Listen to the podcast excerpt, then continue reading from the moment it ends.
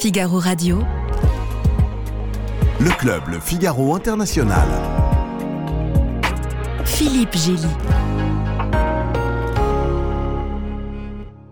Je suis très heureux de vous accueillir dans ce club Le Figaro International, dont c'est le 50e numéro déjà. Nous allons parler de l'Europe au milieu des convulsions du monde, inaudible à Gaza, hésitante en Ukraine, démunie devant l'élection américaine à venir. Alors paye-t-elle le prix de son impuissance stratégique?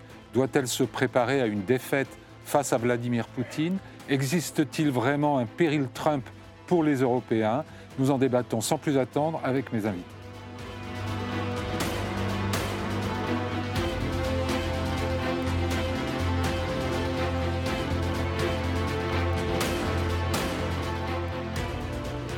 Pierre Vimon, vous êtes ambassadeur de France, euh, ancien ambassadeur euh, de France aux États-Unis, ancien représentant permanent de la France auprès de l'Union européenne.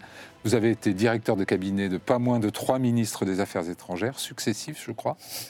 Euh, et vous avez été secrétaire général du service d'action extérieure, le bras diplomatique de la diplomatie européenne. Dominique Moisy, politologue, géopoliticien, vous êtes conseiller spécial de l'Institut Montaigne, après avoir été cofondateur de l'IFRI, vous êtes chroniqueur pour les Échos et Ouest France.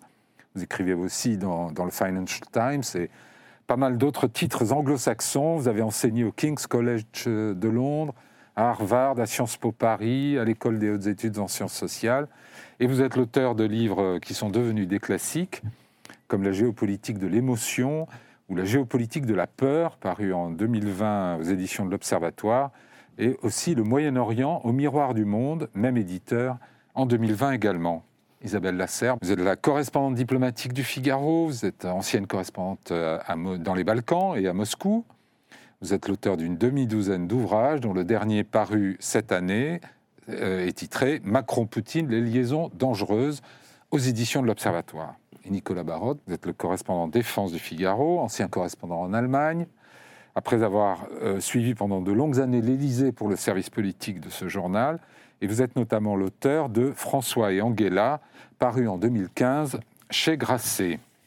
Alors merci à tous les quatre. On va commencer peut-être par euh, euh, regarder ce qui se passe pour l'Europe à la faveur de cette crise très violente à Gaza. les États-Unis ont mis leur veto à l'ONU samedi pour une résolution demandant un cessez-le-feu immédiat. Tous les Européens l'ont voté. Euh, bon, évidemment, elle a été bloquée. Est-ce que euh, on est pris dans, le sillage des États-Unis sur cette crise? Est-ce qu'on est absolument inaudible parce que associé d'emblée à, la diplomatie américaine, euh, Pierre Vimont Au, au, Moyen-Orient, la diplomatie américaine a toujours été celle qui dirigeait un peu les, travaux de la communauté internationale. Euh, les Européens, comme d'ailleurs les Russes ou les Chinois, sont, je dirais pas à la remorque, mais sont obligés de tenir compte du fait que la grande puissance extérieure dans la région, c'est, euh, ce sont les États-Unis. Mhm. Et on l'a vu tout au long des années, lorsqu'il fallait prendre des initiatives de paix, c'était toujours euh, Henry Kissinger ou ses successeurs au département d'État euh, qui étaient les meneurs de jeu. Là où l'Europe jouait un rôle intéressant, ça a commencé dès 1980 avec la déclaration de Venise, c'est que l'Europe était capable de créer, d'inventer euh, des concepts, des idées pour aller de l'avant. La déclaration de Venise de 1980, c'est celle qui a osé dire pour la première fois qu'il fallait euh, accorder l'autodétermination au peuple palestinien et qu'ils avaient le droit à un État. Euh, mhm. Et donc, depuis, on a souvent vu la diplomatie européenne être dans l'action, avancer des idées. Souvenez-vous, Javier Solana était parmi ceux qui avaient mis en place un format euh, dans la communauté internationale qui s'appelait le Quartet avec les Nations Unies. Qui était le premier représentant de la diplomatie commune. Euh, Javier Solana était le premier représentant de la diplomatie européenne à la, à la fin des années 90 et tout au long du, début de ce siècle. Et euh, Javier Solana euh, avait été l'un des artisans de ce qui s'appelait le Quartet, qui réunissait les États-Unis, euh, à l'époque la Russie et, et les Nations Unies et l'Union européenne il a été l'artisan aussi de mettre en place une feuille de route pour faire avancer la solution euh, des deux États. Donc vous aviez une Europe qui était assez active et qui donnait des idées. très souvent, dans ma, dans ma vie professionnelle, j'ai entendu mes collègues américains me dire l'Europe est très utile au Moyen-Orient parce qu'elle teste des idées euh, mhm. et, qu'on peut reprendre le cas échéant. Euh, Dominique Moisy, utile sur les principes, les concepts, mais actuellement dans la crise, elle vous paraît audible, la voix des Européens? D'abord, il faut préciser qu'elle est divisée, cette voix. Euh, la Grande-Bretagne, membre permanent du Conseil de sécurité, comme la France, s'est abstenue. Hmm. Elle a, euh, en quelque sorte, donné quitus Un veto, à l'Amérique de son veto. Euh, si l'Allemagne était membre permanent du Conseil de sécurité, sur cette question, aujourd'hui, elle se serait probablement abstenue au même titre que la Grande-Bretagne. Hmm. Euh, donc je crois que c'est un premier point. Il y a à l'inverse en, Europe, l'Espagne par exemple, qui est plutôt ah, bah, très engagée pour un cessez-le-feu. L'Espagne, bien entendu, aurait voté euh, euh, pour le cessez-le-feu immédiat.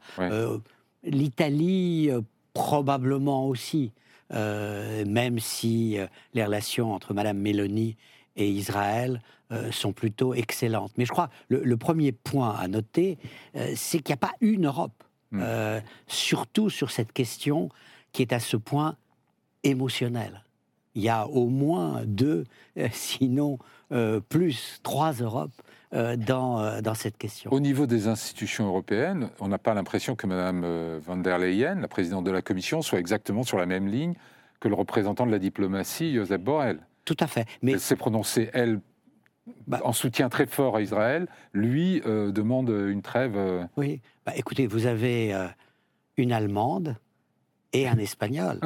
je crois qu'à bien des égards, ils traduisent non pas leurs fonctions, mais leurs émotions, qui sont le produit de leur sensibilité nationale. S'ils traduisaient leurs fonctions, ils...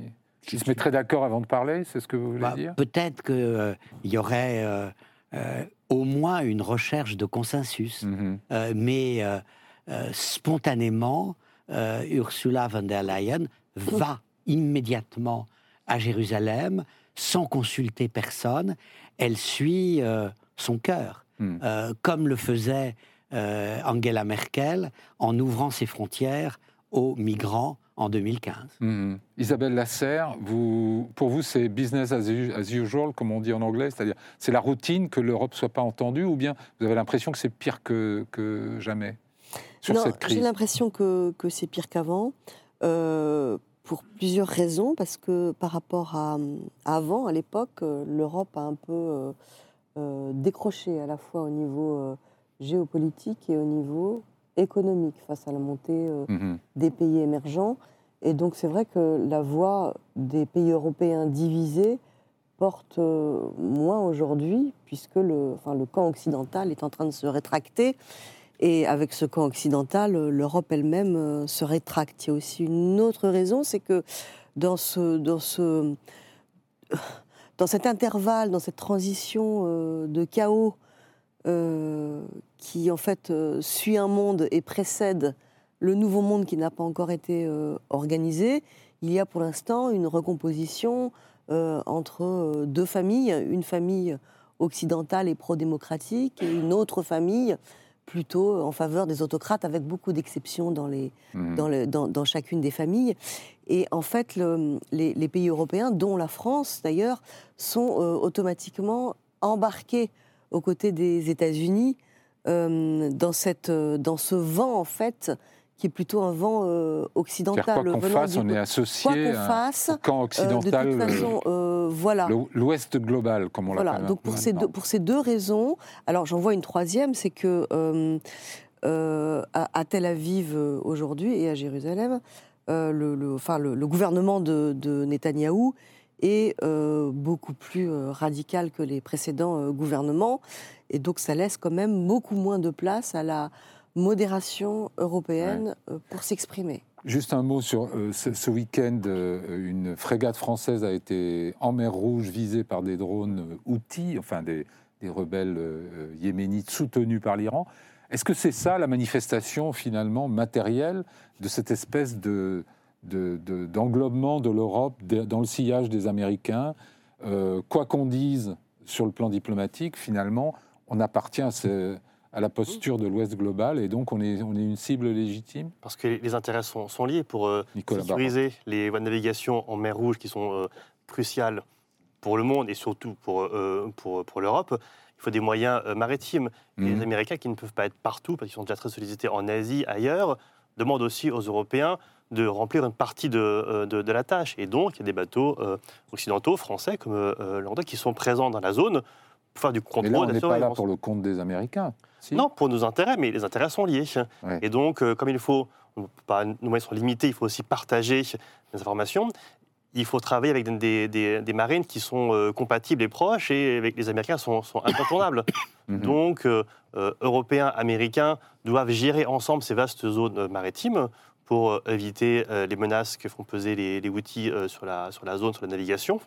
Et donc, à ce moment-là, effectivement, les intérêts sont, sont, liés et ça, on ne pourrait pas. Et les Américains ont aussi besoin des Européens pour se déporter un peu de, de, la charge. Mais est-ce que ça veut dire qu'il y a un prix à payer pour l'Europe dans cette crise, Pierre Vimont Pas seulement militaire, mais je veux dire politique, avant tout. Actuellement, elle est en train de payer un, un certain prix parce que son soutien au départ inconditionnel à Israël l'a placer en porte-à-faux non seulement avec les pays de la région, mais je dirais avec tous ses partenaires du Sud, le Sud global dont on, mhm. on, parle beaucoup.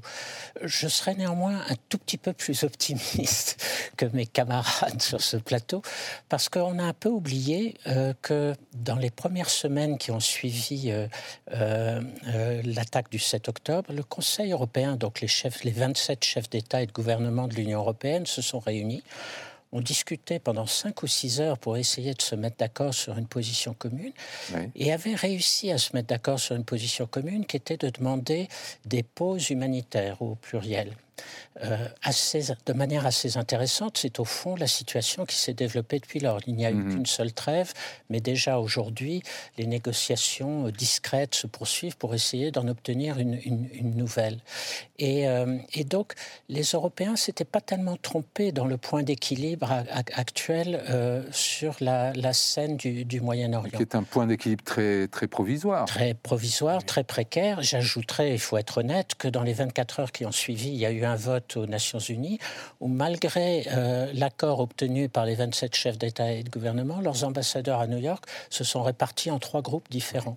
Mais là, on peut se dire que c'est un problème de fonctionnement euh, et hmm. qu'il aurait peut-être réussi s'ils avaient travaillé un peu mieux et clairement euh, envoyé leurs instructions à New York. Peut-être que les ambassadeurs auraient suivi les conseils de leurs chefs d'État et de gouvernement. Dominique Moïse. On, on, pourrait euh, respectueusement euh, faire remarquer à Pierre Vimont euh, que l'Europe fait la différence, peut-être, sur l'humanitaire. Mais sur le militaire, c'est quand même l'Amérique qui a la main. Et, donc, je crois que cette approche positive que vous soulignez, bah, elle met aussi l'accent sur le côté un peu marginal de l'Europe. Qu'est-ce qu'on nous réserve l'humanitaire. Oui, mais ça, c'est une décision israélienne, finalement, de ne, de, ne, de ne pas vraiment avoir prêté l'oreille à ce que l'Europe a à dire, n'est-ce pas? Si l'Europe n'a pas d'influence, c'est surtout auprès d'Israël. Auprès des Palestiniens, les Européens ont au moins l'influence du portefeuille. Je, je me souviens d'une réunion entre diplomates européens et israéliens où la position israélienne consistait à dire il ne faut pas que l'Europe ait une position commune, ou alors il faut que ce soit la position de l'Allemagne. et, en fait, les, Israéliens se satisfaisaient pleinement euh, de la capacité de blocage, euh, de veto au sein de l'Europe. De, Parce que euh, le parrain choisi pour eux, ce sont les États-Unis.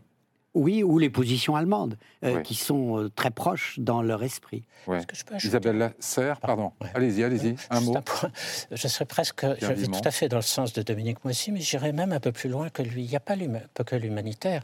Vous verrez très vite Israël, le jour où il va s'agir de reconstruire le Gaza, ah dire bah, aux Européens, c'est à vous C'est ce que je disais par l'influence du portefeuille. Et puis il y a des tas de programmes européens qui intéressent beaucoup Israël, y compris notre programme de recherche. Et donc, en réalité, mais ça, ça finit pas par être un peu lassant. On euh, une guerre tous les 4-5 ans, détruit tout, les Européens reconstruisent c'est pour ça qu'il faudrait y ajouter des conditions euh, politiques. Oui, Isabelle Lassalle. Oui, c'est ce que je, c'est ce que j'allais dire, c'est-à-dire qu'en fait, euh, l'Europe a, l'influence qu'elle peut avoir. L'influence politique est bloquée à cause de ces divisions. L'influence militaire est inexistante parce que l'Europe, euh, dans sa grande majorité, est partiellement désarmée par la France, mais ça suffit pas pour être au niveau de l'aide américaine euh, euh, à Israël. Donc il reste l'aide humanitaire et l'aide économique, comme d'ailleurs dans beaucoup de conflits. Aujourd'hui, l'aide économique, elle est mise entre parenthèses par la guerre, donc c'est vrai qu'on ne voit pas beaucoup l'Europe. À cela, j'ajouterais euh, en fait de plus en plus une, un brouillage, enfin une, une hésitation, une, une l'Europe, certains pays d'Europe sont, extrêmement mal à l'aise parce que ce n'était pas le cas forcément il y a, 20 ans, mais aujourd'hui, le, conflit entre Israël et le Hamas a de forts retentissements dans la plupart des pays mmh. européens. Donc à tout ça, il faut ajouter en fait la manière dont les gouvernements sont euh, euh, coincés, muselés, euh, se sentent prisonniers en fait de non seulement de leurs opinions publiques, mais euh, en fait de, la, de, des conséquences, enfin du risque d'une importation euh, du conflit euh, sur leur terrain. Enfin, c'est le cas très vivement en, Grande-Bretagne et c'est le cas aussi en France. On le voit, on le voit mm. régulièrement. Donc ça, c'est un élément nouveau qui en fait peut nous paralyser et peut en fait rendre la politique mm. de la France illisible parce qu'on est obligé de faire en même temps euh, permanent à cause de ça Alors, il y a clairement un enjeu politique, diplomatique euh, euh, au Proche-Orient. Il y a un enjeu encore plus stratégique peut-être en, Ukraine, où là aussi il y a des enjeux d'argent, puisque les Européens doivent se prononcer mm, le 14 et le 15 décembre sur deux enveloppes d'aide, 20 milliards d'aides militaires et un budget de 50 milliards d'aides financières à l'Ukraine. On peut dire que ça s'annonce très difficile, compliqué. Euh, Nicolas Barotte, euh, est-ce que les Ukrainiens euh, ne pourront passer l'hiver si, les Occidentaux, Européens et Américains cessent de les aider? Il y a une année qui est très difficile, qui s'annonce en, en 2024, parce qu'effectivement, il y a une partie d'aide qui est déjà engagée, mais pour tenir dans la longue durée, les Ukrainiens ont besoin d'un approvisionnement en continu en munitions, en matériel, euh, en pièces détachées. Il faut, tenir la guerre euh, au long cours. Et c'est la perspective euh, s'amenuise. Dans ce cas-là, la situation des Ukrainiens va devenir très compliquée sur le front, parce que Poutine a du temps devant lui. Il peut passer un an, deux ans et après relancer une offensive. Il a mmh. ce temps long face à lui. Les Ukrainiens, c'est beaucoup plus compliqué. Ils doivent tenir à l'instant T, mais aussi dans les six, huit prochains mois pour éviter d'être euh, à nouveau euh, fragilisés dans leur infrastructure énergétique euh, sur le front. Et l'aide européenne est très importante là, parce qu'on sent qu'il y a un doute sur du moyen terme au niveau américain, on en parlait tout à l'heure sur, Trump. Et donc, les Ukrainiens attendent beaucoup de l'aide financière euh, euh, économique pour, pour l'Ukraine, c'est important, c'est pas négligeable, mais aussi parce que l'Europe monte en puissance dans la fourniture euh, d'armement. C'est encore très faible. Sur les munitions, par exemple, on est très loin du compte. L'Europe avait promis un, tiers à peu près. Un, tiers. Bon, mais n'empêche que. Un tiers des obus promis. Il y en avait un million pour cette année. C'est un élément de pression pour Zelensky pour, pour demander aux, Européens d'en faire, d'en faire un peu plus. Donc, très important. Et sur le sommet européen qui s'annonce, l'essentiel, c'est le message politique. C'est que si l'Ukraine s'arrime à, l'Europe, dans ce cas-là, il y a une forme de dissuasion qui peut un peu s'opérer par rapport à Poutine, qui pourra modérer, entre guillemets, euh, ses, velléités. Alors que si l'Europe manifeste un soutien beaucoup plus faible, ça peut relancer aussi euh, la, volonté de Poutine d'avancer sur le terrain, parce qu'il sent que les, hmm. Européens ne pourront pas défendre Pierre Vimont, en dehors des aspects d'aide purement euh, euh, à l'Ukraine, il y a aussi évidemment cette question qui est posée et qui doit être tranché à l'unanimité de la question d'ouvrir des négociations d'adhésion, d'entamer le processus de négociation d'adhésion avec l'Ukraine. Qu'est-ce que vous en pensez? Euh, tout à fait. C'est pour le, président Zelensky probablement la décision la, plus importante euh, qui doit être prise au Conseil européen. Elle ne va pas lui fournir des obus, mais vous jugez que c'est quand même plus important? Les obus, ils sont en cours, c'est plus long que prévu. On n'en a donné qu'un tiers, mais on laisse entendre qu'on y arrivera au cours du premier semestre de l'année prochaine. Les 50 milliards, je ne vais pas rentrer dans la technicité, mais les 50 milliards, en réalité, tout le monde est à peu près d'accord, sauf peut-être toujours Victor et les, Allemands qui, voudraient qu'on fasse que l'Europe fasse des économies ailleurs D'accord pour le paquet de 50 milliards, mais comme il y a de encore d'autres, euh, d'autres propositions financières sur la table, parce que tout ça est dans le cadre d'une révision du cadre financier pluriannuel. Et les autres propositions ne plaisent pas aux Allemands. Mais les 50 milliards, ils sont d'accord. Donc à la limite, on aurait pu délier euh, les 50 hmm. milliards du reste et avancer. Ah, on voit la mais technique du diplomate. tout ça pose des problèmes. Isole les problèmes pour les résoudre. Mais en revanche, il n'y a pas de problème je dirais, technique pour euh, l'ouverture des négociations. C'est une décision politique décision politique. faut prendre à, à, à, laquelle s'oppose Victor Orban, À laquelle s'oppose Victor Orban. Alors c'est un tout petit peu compliqué parce que deux ou trois autres pays de l'Union européenne voudraient aussi qu'on mette dans le paquet la Bosnie-Herzégovine et qu'on veille à ce que les pays des Balkans occidentaux, euh, qui sont tous candidats à l'adhésion et dont certains ont déjà entamé leurs négociations d'adhésion, mais qui traînent en longueur, euh, ces pays de l'Union européenne voudraient que euh, les pays des Balkans soient traités de la même manière que l'Ukraine et avancent au même rythme. Mais en laissant tout ça de côté, la question de l'ouverture des négociations avec l'Ukraine et la Moldavie est une question éminemment géopolitique, bien évidemment. Est-ce qu'on fait passer le bon message euh, à Moscou euh, que l'on poursuit notre soutien à l'Ukraine ou est-ce qu'on flanche euh, hmm. devant l'obstacle et, Votre avis personnel, Victor Orban a donné une grande, longue interview au, au point dans laquelle il développe les arguments pour lesquels il est contre, parce qu'il pense que c'est une mauvaise décision pour les Européens, pour euh, les peuples européens, que l'Europe n'est pas prête à accueillir un pays aussi grand, avec une aussi grande agriculture, enfin il y a plein d'arguments. Euh, vous, vous pensez que l'intérêt, l'enjeu stratégique prend le pas sur ces, sur ces objections? Une négociation d'adhésion, c'est au minimum 10 ans ou 12 ans. Et tous les problèmes techniques qui sont soulevés par les uns et les autres sont connus de tous et sont connus de la Commission. On sait très bien qu'il va falloir réviser la politique agricole commune, les politiques sectorielles diverses, transport, euh, la cohésion économique et sociale. Vous mettez en doute les, arguments euh, affiché par, par euh, Orban euh, Parce qu'après tout, au pire, ça devient une nouvelle Turquie, c'est ça? Non, ça veut dire, euh, ça veut dire, il y a de vrais problèmes qui existent, politiques et techniques. Il faudra les aborder le mhm. moment venu.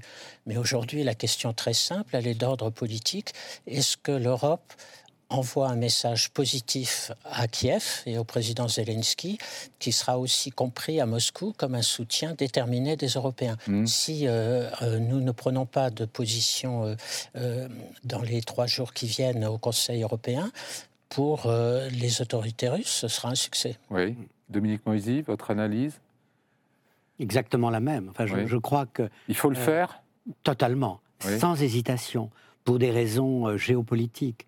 Euh, il y a euh, une déclaration il y a quelques jours au Bundestag du chancelier Olaf Scholz qui a commencé son discours en disant l'enjeu de l'Ukraine est existentiel pour l'Europe.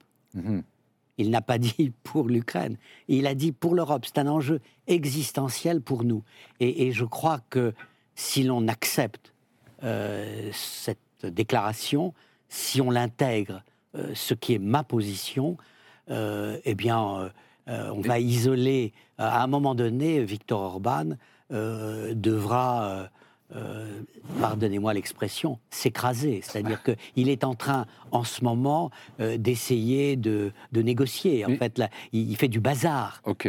Il, il, essaye, il essaye d'obtenir des choses en échange. Mais le message à l'égard de, de Moscou... Et il est à peu près sûr de les obtenir parce que la Commission a dit qu'elle allait débloquer une dizaine de milliards. Mais tout de même, euh, cet argument, enjeu existentiel, comment l'expliqueriez-vous au grand public qui n'est pas forcément qui ne mesurent pas forcément les choses dans, de Ah. cette façon-là? que... Ils ne voient pas les chars, euh, les chars russes nous arriver dessus euh, demain. Oui, mais tort, peut-être, d'abord, mais- peut-être à tort. Oui. Euh, euh, ça En tout, pas- cas, en tout cas, chez les Baltes ou les Polonais. Absolument. Euh, pour, je crois que si le président Poutine s'aperçoit que l'Europe est divisée et velléitaire au moment où l'Amérique peut basculer dans Trump 2, Hmm. il va se dire bah, le temps joue définitivement pour moi, j'ai gagné. Ouais. Euh, et euh, je peux aller plus loin, car en fait, ce que je veux, c'est donner le sentiment que je suis en train de reconstituer ce qu'était l'URSS hier, Mm, mm. au moins au niveau du sentiment de puissance. Ouais. Donc il répond à la question qu'il posait lui-même euh, il y a 20 ans. La pire catastrophe du XXe siècle, c'est euh, la désintégration de l'URSS. Eh bien, j'apporte des réponses à ma question. Isabelle Lasserre, c'est le scénario catastrophe qu'il faut redouter. Euh, un- euh, Oui, Poutine reprend pense qu'il l'Ukraine. est- Je pense qu'il est encore pire que ça, moi, le scénario catastrophe. C'est-à-dire que euh, si, les, si les Occidentaux lâchent l'Ukraine et donc permettent à Vladimir Poutine de gagner, non seulement, en fait, au niveau militaire, au niveau concret, on n'arrêtera pas la guerre parce que Vladimir Poutine la, la poursuivra, alors il la poursuivra euh, en Ukraine, hein, ce statu quo, ce conflit gelé qu'il peut réchauffer à chaque fois. Et puis, Il n'a jamais euh, renoncé à prendre Kiev et, mode- l'ensemble de Non, non, l'Ukraine. non. Enfin, aujourd'hui, il a plutôt l'in- l'intention, visiblement, euh, de, de détruire l'Ukraine, oui. Oui. Enfin, euh, il peut relancer le conflit euh, euh, en Géorgie, euh, en Mhm. Moldavie, etc. Je ne sais pas s'il ira jusqu'à attaquer un pays balte, parce que les pays baltes sont membres de l'OTAN, ça, je n'en sais rien. Euh, mais ça, c'est la première, euh, c'est la première couche. La deuxième couche, c'est que si on laisse tomber l'Ukraine, euh, bah, je ne sais pas ce qui restera de l'Europe et de l'Occident et de ses valeurs. Hmm. C'est-à-dire qu'en fait, on a, on a promis aux Ukrainiens qu'on les défendrait, on a promis qu'on défendait les valeurs de la démocratie, des droits de l'homme, euh, etc. Et tout ça ça, ça, ça, ça disparaît. Donc ça va, nous, ça va nous affaiblir. Et ensuite, ça donnera, euh, au niveau international, un signe euh, assez négatif à tous ceux qui aujourd'hui, comme Vladimir Poutine, mais il n'est pas le seul, euh, considèrent que euh, on peut résoudre les problèmes frontaliers à coup de force et non plus à- Ouais. avec le droit international. Donc ça peut encourager la Chine euh, à Pékin, ça peut encourager l'Iran euh, au Moyen-Orient, etc., etc., etc. Donc vous voyez que en fait c'est pas juste alors une, une politique qui serait euh, euh, cynico-réaliste pourrait se dire bon ok bon bah finalement euh, euh, c'est trop le, le prix est trop cher payé pour les Européens, euh, on veut pas. On lâche les Ukrainiens euh, et tout ça reste un peu dans le formol. Mais le mur est, le mur, le mur, de, le mur de Berlin est tombé, donc ça ne peut plus rester euh, dans le formol. Et il y a des, en fait, des conséquences euh, euh, régionales, européennes et mondiales. C'est pour ça que c'est important et que c'est existentiel effectivement pour l'Europe. Nicolas Barotte, est-ce que finalement on n'a pas été trop peu, trop tard depuis le début? C'est-à-dire que je me souviens des conversations que nous avons eues, y compris ici, sur euh, quelles sont les lignes rouges pour Poutine, est-ce qu'il faut pousser, euh, euh, comme le disait le président Macron, il ne faut pas humilier la Russie, etc. Est-ce que toutes ces considérations-là, y compris le chantage nucléaire pratiqué par Moscou, ne nous a pas amené à finalement donner toujours trop peu et trop tard? Ça a été l'erreur constante depuis le début, d'être toujours dans un temps de retard dans le soutien à l'Ukraine. En termes euh, d'armement, euh, euh, de capacité à frapper, la Russie et de riposter. Pourquoi? Parce qu'il y avait la peur en Europe et aussi aux États-Unis de l'escalade. Et comme ce conflit était totalement nouveau et a sidéré toutes les capitales, personne n'osait, euh, par crainte, de susciter une réaction de Poutine qui finalement n'a pas eu lieu. C'est Ouais. on, avait dit, ah, si Oui, jamais. mais alors si on avait fait autrement, si on avait d'emblée dit aux Ukrainiens, OK, euh, servez-vous dans notre arsenal, prenez les missiles, prenez les il chars. y a beaucoup de choses qu'ils auraient pu faire plus tôt. C'est euh, frapper dans la profondeur, comme ils le font avec les HIMARS, par exemple, pouvoir frapper la Crimée, qui est un point symboliquement très fort pour, pour Poutine. Ils auraient pu le faire plus tôt, même pour les munitions. On serait allé plus rapidement pour fournir des armements. La capacité des Ukrainiens à mener Mhm. leur contre-offensive aurait été bien meilleure. Là, elle a échoué Pourquoi? Parce qu'il leur a manqué du matériel, hmm. tout bonnement. Ils ont commencé trop tard leur contre-offensive avec trop peu. Hmm. Ça ne pouvait pas marcher. Dominique Moisy, votre regard rétrospectif sur ce qu'on a fait, ce qu'on aurait dû faire autrement Est-ce qu'on aurait pris un risque considérable? Non, un, regard plutôt nuancé. Euh, je crois que globalement, nous nous sommes plutôt surpris nous-mêmes positivement hmm. euh, dans euh, notre soutien à l'Ukraine. Et euh, je crois que le pays qui finalement apparaîtra comme celui qui a le plus péché, bizarrement, est celui qui a le plus donné, c'est-à-dire l'Amérique. Hmm. il y a quand même une tradition américaine Première Guerre mondiale, ils interviennent quand même à la fin du conflit. En nous Seconde Guerre mondiale, il faut attendre 41 et Pearl Harbor. Et là encore, en Ukraine, ils ont donné des armes conséquentes trop tard. Mais je dirais que nous, Européens, nous n'avons pas été parfaits, mais c'est maintenant euh, que l'histoire va, va, nous juger. Elle ne va pas nous juger sur les deux premières années de la guerre où nous avons tenu, mais sur ce qui va se passer dans les mois qui viennent. Euh, et là, euh, en réalité, nous allons retrouver notre géographie, c'est-à-dire que nous sommes en première ligne, précisément parce qu'il y a un doute qui grandit sur ce qui va se passer aux États-Unis. Isabelle Lasserre, en fait, la tradition américaine dont vous parlez, c'est aussi d'abandonner euh, ses alliés en race campagne euh, au milieu de la bataille, non euh, Est-ce que vous le voyez comme ça? Est-ce qu'il n'y a pas un entraînement chez les Européens à, finalement à l'inaction ou à l'hésitation? Euh, compte tenu du spectacle que nous donnent les, États-Unis sur l'aide à l'Ukraine en ce moment. Et ça pourrait empirer à Washington. Bah, C'est-à-dire que ça fait un moment que les États-Unis euh, nous donnent certains signaux que beaucoup en Europe n'ont pas voulu écouter. Euh, et ce signal, c'est on rentre dans une période où on arrête l'interventionnisme. Il n'a mené qu'à des défaites militaires, Irak, Afghanistan, qu'à du chaos. Et aujourd'hui, notre principal objectif à nous les Américains. Alors c'est dit avec plus ou moins, de manière plus ou moins directe selon les, partis politiques et les, leaders, mais c'est aujourd'hui euh, c'est la Chine et il faut que vous les Européens. Alors au début c'était euh, partager le, fardeau et aujourd'hui euh, c'est il faut vraiment que vous preniez euh, en fait en main le dossier euh, européen. Nous, on a d'autres choses euh, à faire. Sur le fond, les Américains ont raison. On ne peut pas à la fois leur reprocher d'intervenir absolument partout et, en fait les appeler à intervenir en permanence parce que nous, on n'est pas capable de le faire. Le problème, c'est que dans cette, dans cette affaire, alors le seul pays véritablement vertueux, en Europe, c'est la France. Mmh. C'est-à-dire que c'est la France qui, depuis des années, euh, essaye de pousser euh, son concept à d'Europe de la défense, euh, d'autonomie stratégique, hein, ça dépend des périodes. Les appellations varient au fur et à mesure, elles, elles énervent nos, nos, nos, les, nos, pays partenaires, donc on change d'appellation. Euh, et elles se sont euh, heurtées à l'opposition permanente euh, de la Grande-Bretagne pour, une raison, pour des raisons différentes, de l'Allemagne qui n'envisage sa sécurité qu'avec les États-Unis, et puis surtout des pays de l'Est aussi qui sont directement menacés par la Russie et mhm. qui ne croient pas, en fait, à raison d'ailleurs, à la capacité militaire de l'Europe de les défendre euh, si demain euh, l'armée de Poutine euh, frappait à leur porte. Et le problème, c'est qu'il n'y a pas de. On a fini par comprendre les enjeux. On a réussi à mettre des mots.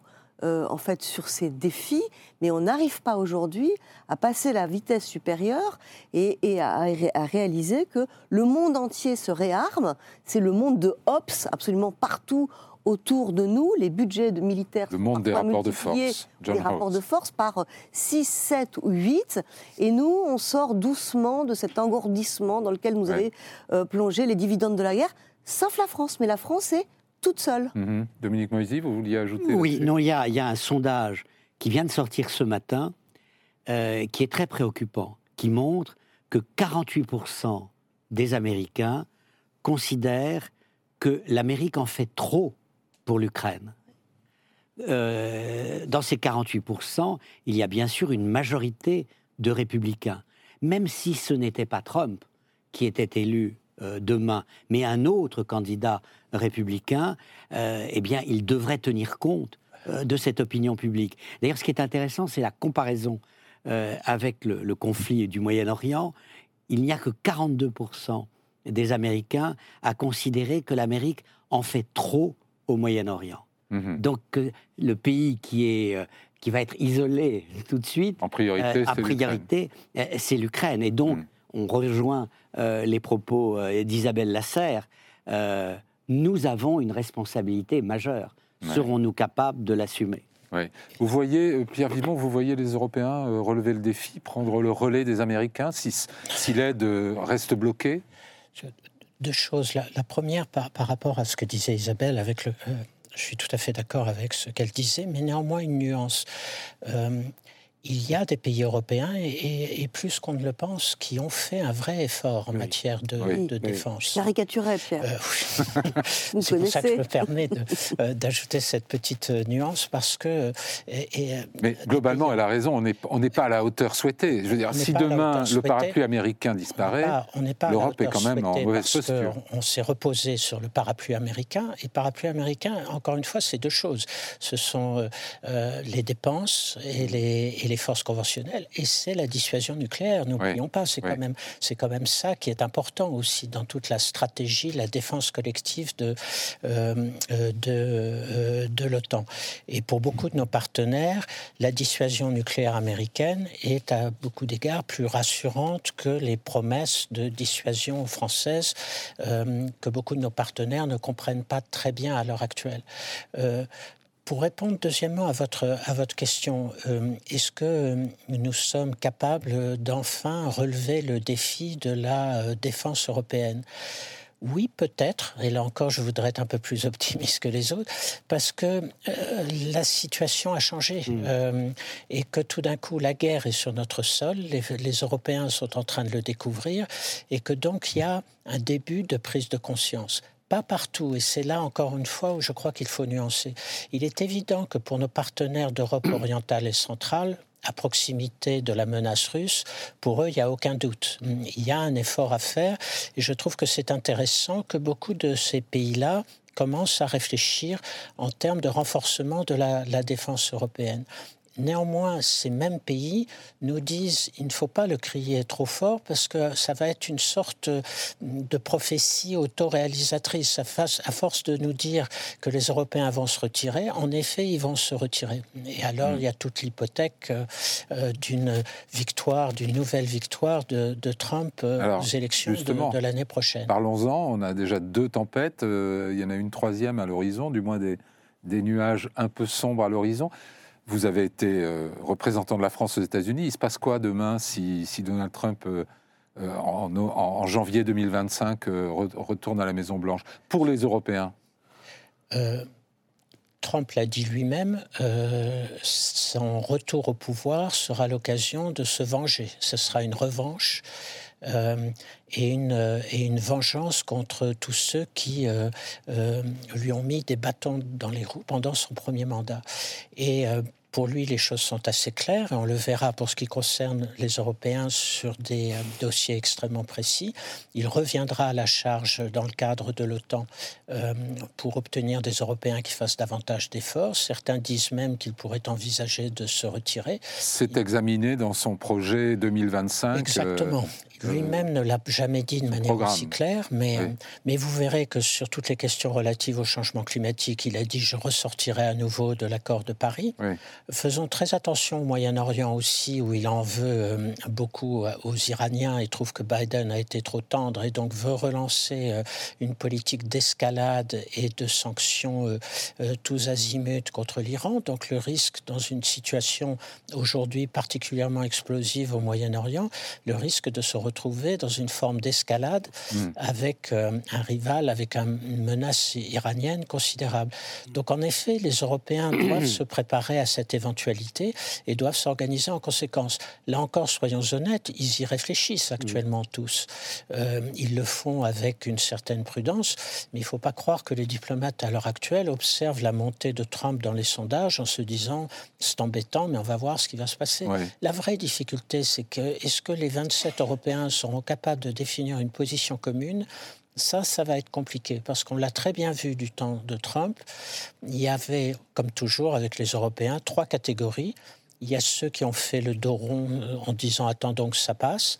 Il y a ceux qui se sont efforcés de se rapprocher de lui euh, euh, en pensant qu'on pouvait travailler en bonne intelligence avec euh, Donald Trump.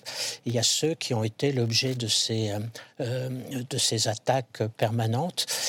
C'était le cas de la chancelière, Madame Merkel à l'époque. Et donc on voit Emmanuel Macron étant plutôt dans la deuxième catégorie. Voilà, que chaque Européen va peut-être un peu chercher à, à, jouer tout seul dans son coin, et c'est ça qui serait. Ça pourrait recommencer. Qu'est-ce qu'on en pense à l'OTAN, Nicolas Barotte Parce qu'un retrait des États-Unis, c'est la fin de l'OTAN, pur et simple. Mhm. Est-ce que c'est quelque chose dont les militaires euh, euh, parlent, même euh, off the record, comme on dit bah, entre journalistes Dites déjà qu'on ne change pas du jour au lendemain, donc il n'y aura pas une sortie de l'OTAN dans la foulée de l'élection de Trump, même si le voulait c'est plus compliqué. Effectivement, on s'en inquiète beaucoup parce que dans les nouveaux plans qui ont été adoptés lors du dernier sommet de l'OTAN à Vilnius, qui sont un grand euh, chamboulement de la défense du flanc Est, il y a une, génération de force qui est très conséquente, avec 100, euh, 000 soldats en 10 jours, 300 000 en, plusieurs semaines. Euh, ça, ça repose sur des moyens humains, matériels. Et donc, si demain, les Américains considèrent que c'est plus leur priorité, il faudrait que les Européens puissent générer, puissent fournir ces capacités humaines et toutes les capacités qui vont autour, c'est le renseignement, c'est les satellites, tout ce qui permet de faire la guerre. vous dites c'est 300 000 hommes, euh, 300 000 soldats américains sur le sol européen 300, 000 soldats euh, dans le cadre de l'OTAN qui seraient déployés en, cas de crise, mais ce qui est quand même euh, euh, déjà monumental. Plus les soldats qui sont présents, américains, qui sont présents sur le sol européen.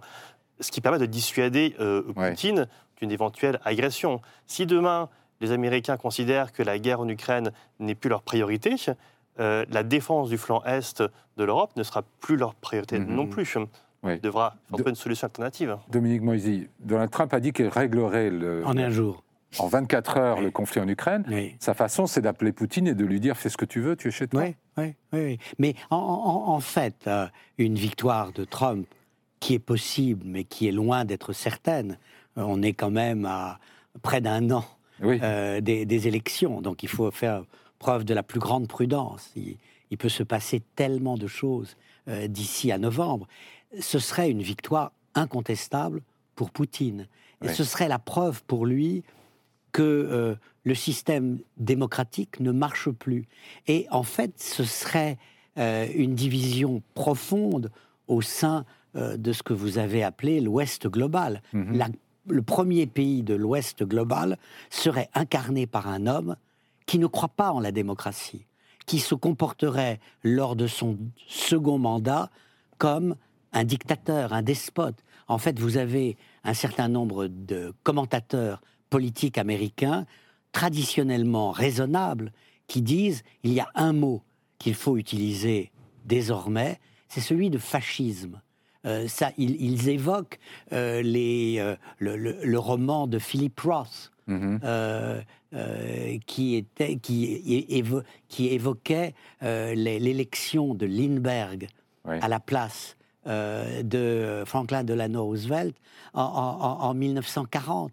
Et, et, donc vous avez, en réalité, je crois qu'il faut intégrer le fait que le mandat 2 de Trump, s'il se produit, c'est infiniment pire que tout ce que l'on a pu connaître. Parce qu'il n'y a plus les adultes dans la pièce, c'est ça? Parce qu'il n'y a plus d'adultes dans la pièce, et parce qu'en réalité, ça traduit une radicalisation profonde au sein du peuple américain. Au fond, vous avez, euh, ce serait la revanche de tous ceux qui considèrent encore aujourd'hui que on a volé son élection à Trump hmm. en 2020, que la marche sur le Capitole était légitime. C'était un phénomène en réalité euh, contre-révolutionnaire par rapport à tous ceux qui s'étaient emparés illégalement du pouvoir. Mais on voit bien l'onde de choc que vous décrivez aux États-Unis.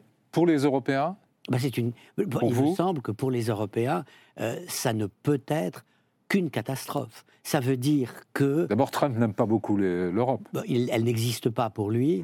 Euh, alors, certainement, ce serait un encouragement pour les populistes au pouvoir et pour les populistes qui veulent arriver au pouvoir. Hmm. Il est certain qu'on peut penser que dans un pays comme le nôtre, il y a des partis qui se réjouiront euh, de, euh, du retour de Donald Trump au pouvoir. Mais fondamentalement, ça veut dire que nous sommes nus. C'est-à-dire que euh, ce qui était notre assurance vie depuis 1945 n'existe plus et que nous, nous devons nous débrouiller seuls. Est-ce qu'on en a la volonté? Est-ce qu'on en a les moyens? Est-ce qu'on a le temps, Isabelle Lasserre? Est-ce qu'il est, encore temps de se ressaisir et de, et de, bah. et de prendre en compte un scénario potentiellement catastrophe, un mhm. peu, ce que vous décrivez, Dominique Moisy, et de réagir et de faire en sorte non, enfin, oui et non. Alors, catastrophe, oui, parce que ça voudrait dire que enfin, certains pays ont, considéré que la, le premier mandat euh, Trump était, en fait, en quelque sorte, une erreur, euh, une, parenthèse. Donc, une nouvelle victoire de Trump viendrait euh, confirmer que non, ce n'était pas du tout une erreur, et c'est la vraie volonté du peuple américain. Euh, moi, je dirais qu'elle est non seulement possible, mais possible plus plus. Hein. Plus la guerre de Gaza, plus la guerre entre Israël et le Hamas se poursuit, euh, plus les voix de les sondages euh, en faveur de Joe Biden s'effritent, plus Joe Biden vieillit et plus il titube sur sur sur la scène. Hein. Donc euh, je pense qu'il faut vraiment le prendre extrêmement Vous pas d'accord, Dominique Est-ce que l'Europe, est-ce que l'Europe, juste, un, mot là-dessus. Ah. disons que le scénario euh, qu'évoque Isabelle Lasserre est tout à fait possible, mais ce n'est vraiment pas le seul. Et je crois qu'il y a un point essentiel. Tant qu'il y a de nouveaux procès, Trump monte dans les sondages car euh, il peut dire, regardez, euh, toutes ces Ce que dit Isabelle, c'est que les, deux conflits peuvent peser dans, la délibération des électeurs. oui, mais je crois qu'il y a quelque chose qui va peser plus, me semble-t-il. Contre Biden, son âge, et il apparaît toujours plus vieux. Contre Trump, la justice. Car c'est une chose d'être mis en procès, c'est une autre d'être condamné. Il y aurait quand même beaucoup d'électeurs républicains qui hésiteraient avant de donner leur voix à quelqu'un qui vient. Vous croyez que chaque Américain n'a pas déjà ou euh, absous ou condamné Trump Non. Non. Vous pensez qu'ils attendent le verdict des tribunaux je, crois que le verdict d'un tribunal euh, pourrait changer euh, le vote de beaucoup de républicains. Là-dessus, Pierre Vimont de manière plus générale, euh, je ne sais pas ce que penseraient les Américains après euh, les, décisions d'un tribunal, mais je crois qu'il y a quelque chose que, que les sondages ont déjà très bien repéré dans l'opinion publique américaine, en tout cas la majorité de l'opinion publique, c'est qu'au fond, ils ne voudraient pas d'une redite du match d'il y a quatre ans. C'est-à-dire qu'ils préféraient ne pas avoir à choisir entre aucun. Ils vont l'avoir, cette redite Bien, la première chose, c'est euh, que les primaires euh, républicaines euh, vont commencer et qu'on va voir. et peut, on peut avoir quelques surprises, justement. Oui, on peut, bien sûr, toujours avoir des surprises, mais il a quand même 40 points d'avance. C'est qu'on ne sait jamais ce qui peut se passer avec Biden dans l'année qui vient. Je ne lui souhaite que du bien. mais, mais on peut avoir là aussi, comme l'a très très bien dit Dominique au début, rien n'est certain, rien n'est dit à l'avance. Et donc, euh, il faut faire très attention parce que vraiment, au fond de même, la majorité des Américains préféraient qu'on leur propose euh, un autre choix que c'est Mais pardon, euh, il me semble que votre discours est très européen dans le sens qu'il consiste à dire ne parions pas sur le pire. Mais est-ce qu'au contraire, on ne devrait pas se préparer dans un scénario plus difficile. Il faut se préparer. il y a une chose pour moi qui est certaine, on ne sait pas si, Trump va être élu ou pas, il y a une chose qui est certaine, c'est que si Trump est, élu, euh, l'Europe n'est absolument pas prête à remplacer euh, les Américains il faudrait sur la scène internationale et euh, en Ukraine. Il faudrait sans doute, je ne sais pas, des décennies, 20 ans.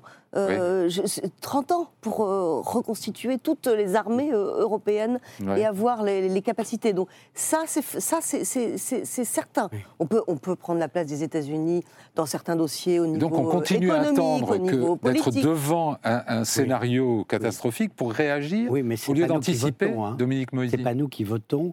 oui, mais vous venez de nous encourager à dire attention, le pire n'est pas sûr. Je, je, dirais, il y a quand même, euh, là encore, des faits nouveaux. C'est-à-dire que pour la première fois, Biden a laissé entendre qu'il pourrait ne pas se représenter.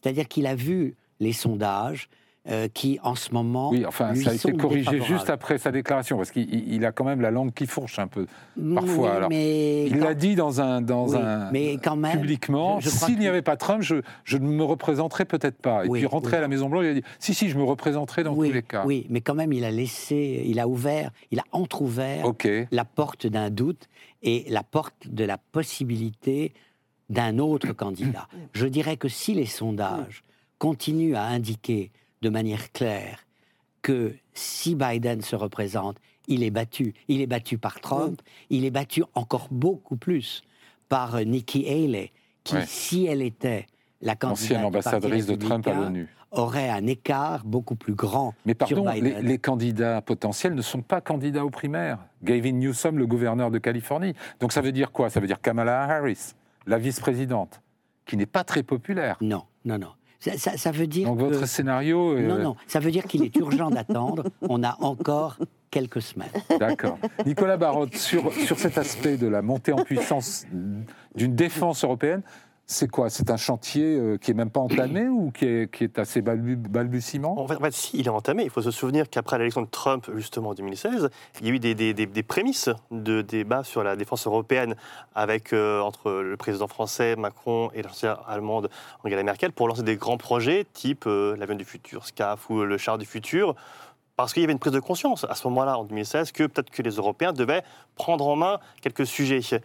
Et donc, il y a des annonces. Mais on voit bien la difficulté à les mettre en œuvre, puisque euh, euh, quelques années plus tard, on n'a pas, pas beaucoup avancé. Euh, parce pour vous, c'est un chantier de quoi? Comme le disait Isabelle, une ou deux décennies minimum? Tout, dépend si, les, si c'est très long, mais tout dépend si les Européens, à un moment donné, s'entendent sur la menace et les objectifs.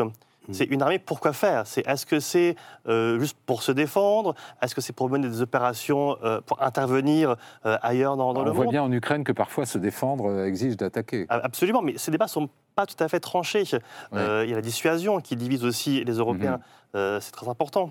Euh, et on voit bien aujourd'hui que ce n'est pas seulement un débat franco-allemand, mais les Polonais veulent aussi euh, constituer un, pilier de défense très important. Il faut les écouter.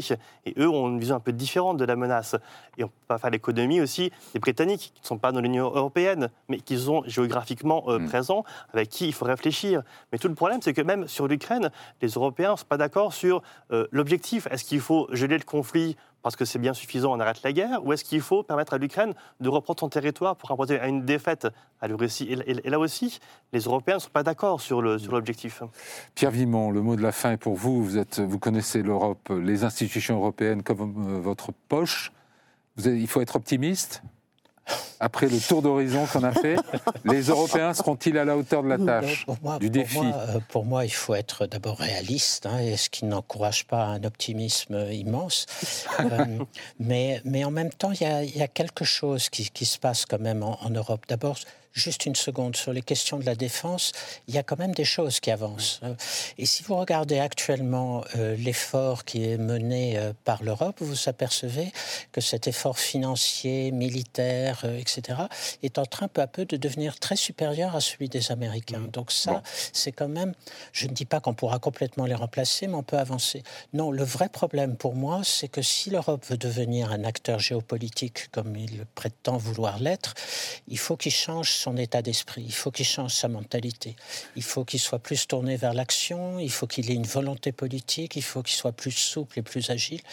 Et c'est tout cela qui est compliqué aujourd'hui. Merci beaucoup à tous les quatre. Euh, on n'a pas fait entièrement le tour de la question, mais tout de même, merci beaucoup pour vos lumières. Pour ma part, je vous retrouve la semaine prochaine. Bonne semaine à tous.